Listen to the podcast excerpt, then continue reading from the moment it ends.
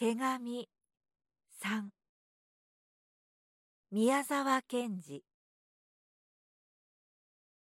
普通中学校などに備え付けてある顕微鏡は拡大度が600倍ないし800倍ぐらいまでですから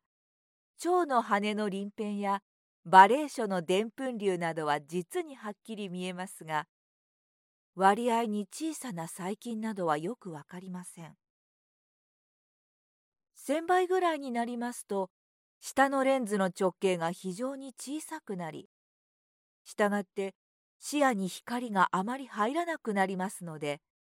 下のレンズを油に浸してなるべく多くの光を入れて物が見えるようにします。2000倍という顕微鏡は数も少なくまたこれを調節することができる人も幾人もないそうです。今一番度の高いものは2250倍あるいは2400倍と言います。その見うるはずの大きさは0.00014ミリですが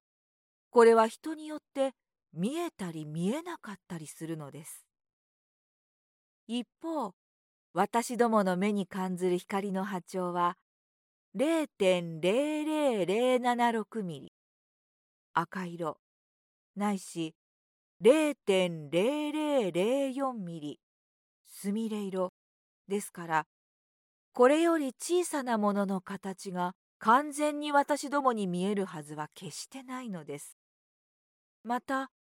普通の顕微鏡で見えないほど小さなものでもある装置を加えれば約0.00005ミリくらいまでのものならばぼんやり光る点になって視野に現れその存在だけを示します。これを超絶顕微鏡と言います。ところがあらゆるものの分割の終極たる分子の大きさは水素が0.000016ミリ砂糖の一種が0.000055ミリというように計算されていますから私どもは分子の形や構造はもちろんその存在さえも見えないのです。